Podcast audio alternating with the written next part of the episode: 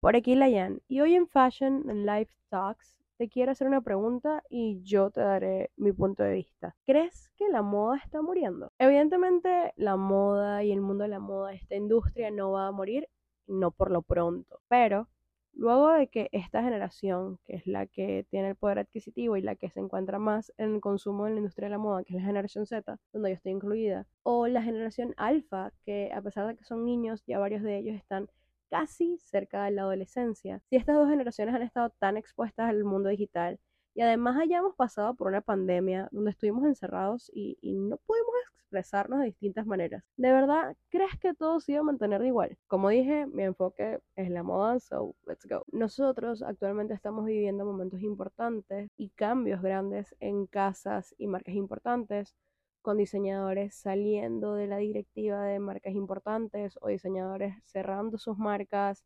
diseñadores también importantes eh, falleciendo. E, en fin, hay un cambio grande que muchas personas no se han terminado de percatar, pero que los próximos años para la moda puede ser que los conceptos de muchas casas evolucionen o se reinventen o se reafirmen gracias a estos cambios. Y esa es la parte como superficial y la más tranquila y la más fácil de explicar, pero si sumamos que consumimos tanto que a veces no dejamos que algo termine de asentarse, que una tendencia no termine de calar, o ni siquiera terminamos de determinar si algo es tendencia, porque ya viene el siguiente boom, ya viene la siguiente hora en la que nos queremos montar. Es decir, todo es muy rápido, no terminamos de decidir qué es lo que queremos. Y más allá de eso, también podemos agregar que las personas ya no se sienten tan atraídas o interesadas por usar lo que todo el mundo está usando, sino que más bien quieren ser los primeros o quieren tener la o quieren ser lo más, lo más únicos posibles para poder llamar la atención o para poder reflejar su estilo de la mejor manera. La cuestión aquí es, el mercado va a cambiar sí o sí porque ya está cambiando, los consumidores hemos cambiado.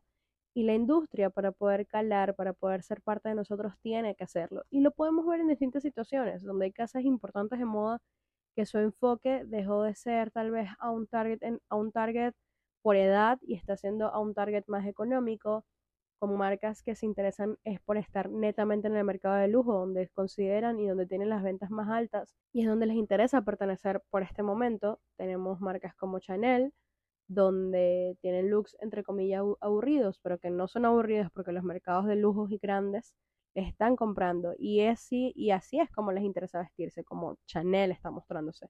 Y así como Chanel hay muchas otras marcas que buscan vestir a ese tipo de personas. Ya su target no es por edades, y es ya 100% por una clase social, porque siempre lo ha sido así, evidentemente.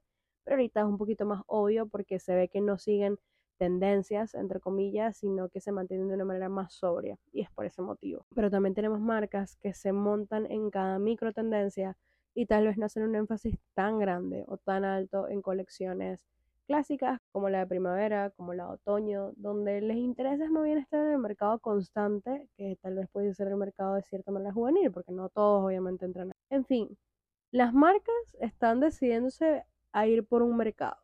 Y esto va a llevar y va a ser lo que para mí es la respuesta de la moda en el futuro y del estilo de vida para el futuro. Y es que todo se va a tratar de la personalización, de experiencias y de lo único. La personalización cuando tú sientas que algo es para ti, que está hecho, que está hecho para ti, que te sientes tomado en cuenta, ahí vas a querer quedarte, ahí vas a querer comprar y eso también es parte de una experiencia. Y lo que hizo que las casas de moda y la moda fuese tan importante en su momento fueron las experiencias. Entonces, para poder crear algo diferente, tienen que volver a ese principio que alguna vez tuvieron de crear escenarios diferentes, momentos diferentes, experiencias que más allá de que hagan que todo el mundo hable de ti, hagan es que las personas quieran conocerte, que las personas quieran ser parte de tu marca porque les brindas una experiencia, les brindas algo único. creo que esas son las tres palabras que definen el futuro de la moda y del lifestyle y es personalización, las experiencias y lo único. Pero bueno, esa es mi opinión. Cuéntame cuál es la tuya.